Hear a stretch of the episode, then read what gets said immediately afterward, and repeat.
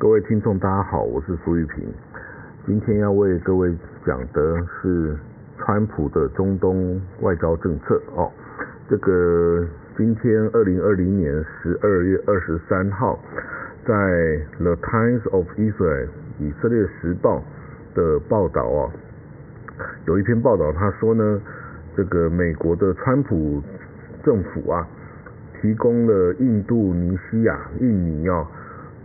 这个以数以十亿计的美金的援助哦，以换取他对以色列的关系正常化，也就是说承认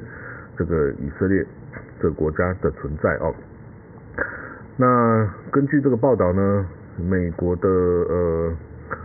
国际发展金融机构啊，就是 Adam。的这个 CEO 啊，这个 International Development Finance Corp 的 CEO Adam Bofler，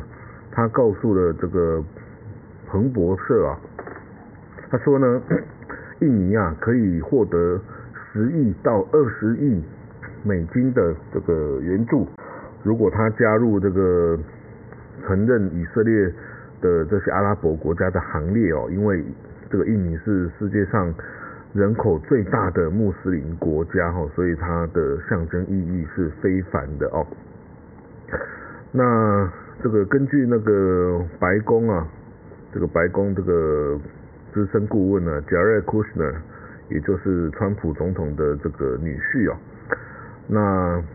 他是这个他们在努力的推进的以色列跟阿拉伯国家之间。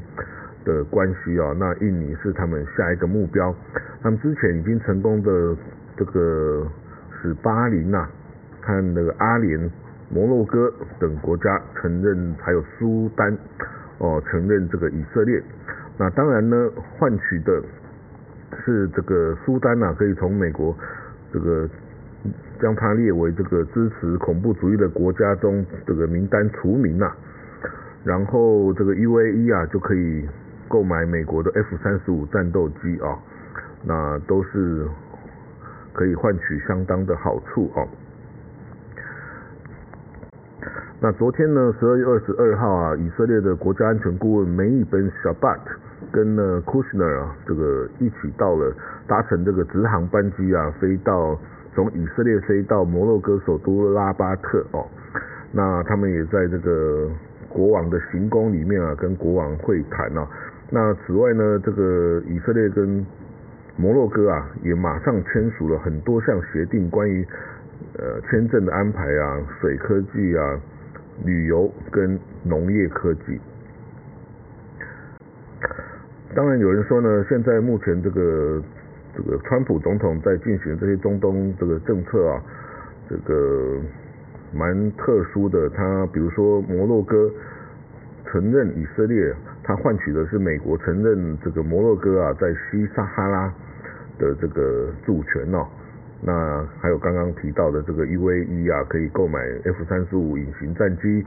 然后苏丹可以从支持恐怖主义国家中除名。诶，如果照这个逻辑啊，这个伊朗如果这个承认以色列的话，那他恐怕也可以从美国的支持